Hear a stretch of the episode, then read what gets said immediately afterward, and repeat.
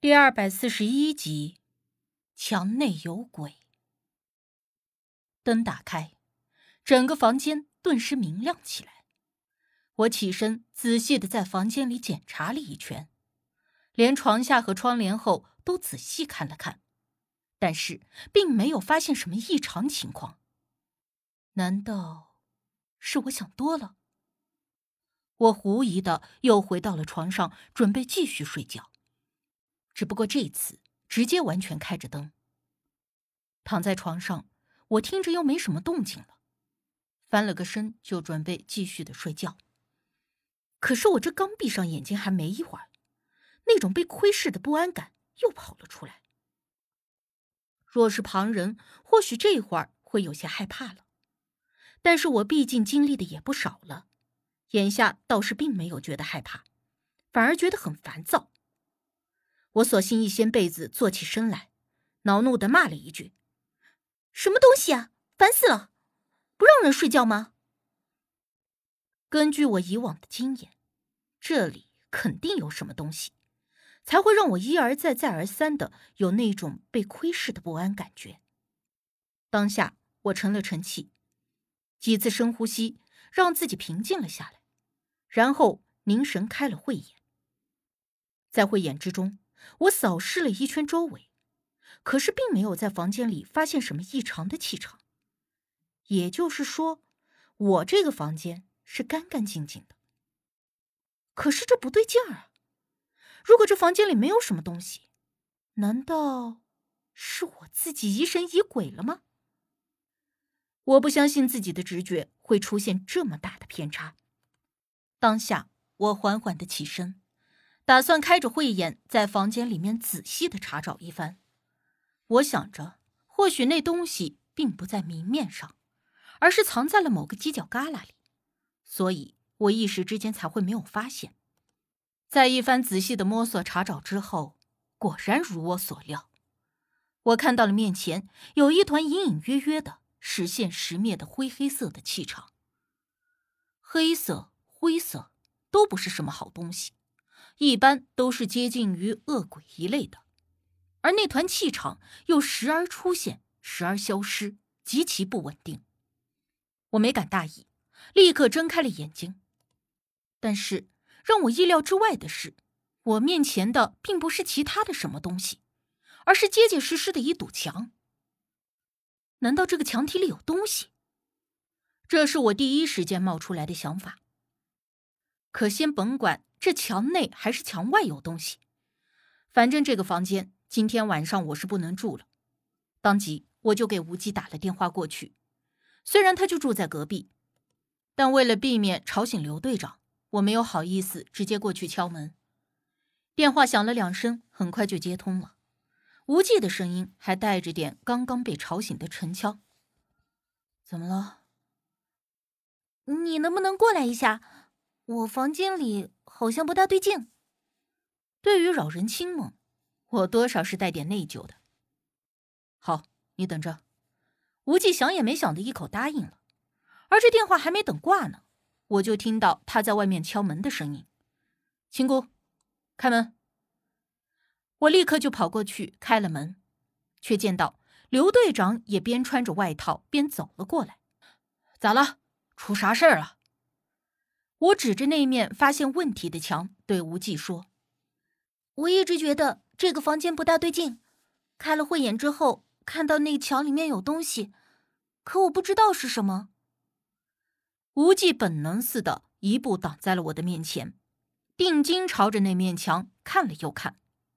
而刘队长听我这么说，也撑着脖子使劲的去看那面墙，可是他啥也看不出来，就疑惑的问。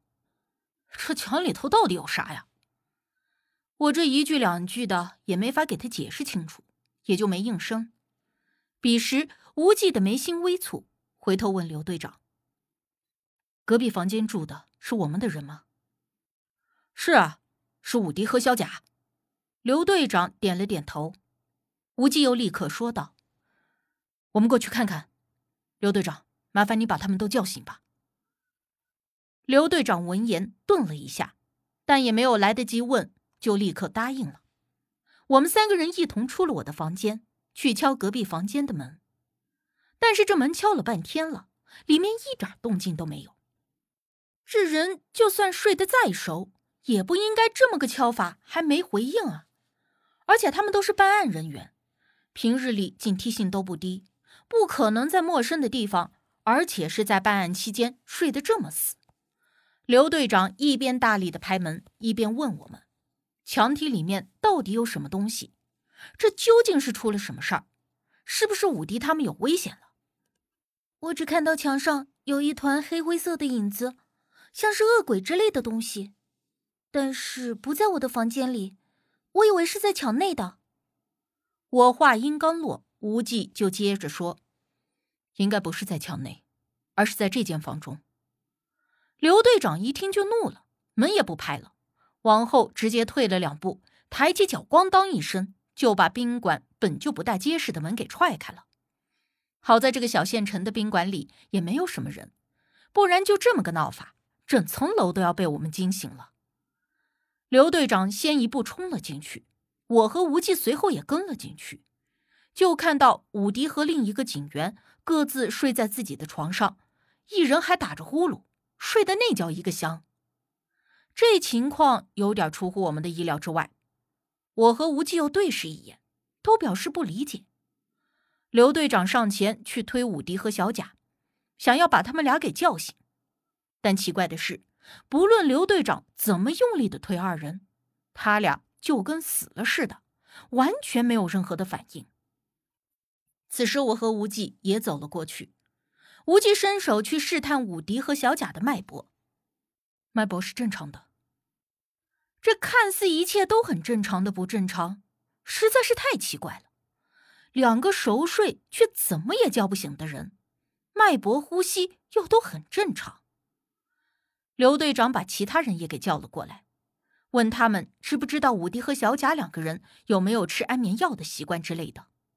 认识他俩的人都说没听说过两个人有这种习惯，而且都知道这是公务期间，也不可能吃安眠药耽误事儿的。刘队长又问无忌：“我说小吴，你看这事儿咋办？要不送医院吧？”无忌没有回答刘队长的话，而是微蹙着眉心走到了那面墙的位置，并且伸手触摸那面墙。我见状也走了过去，同样伸手触摸，可是墙面只是砖石微凉的正常触感，并没有什么阴气。那也就说明，那东西真的不在墙内，而是在这间房间里。哎，你们看，武迪警官的枕头下面好像压着什么东西。我一回头，看到武迪的枕头下面露出了一角纸张之类的东西。刘队长立刻上前，抬起了武迪的头，抽出了枕头，拿出了那枕头之下的东西。我这一看，顿时真的是被气死了！啊，怎么把这东西压在枕头下面呀？刘队长手里拿着的是那张人皮地图的复印件，而且还有分割放大的细节图。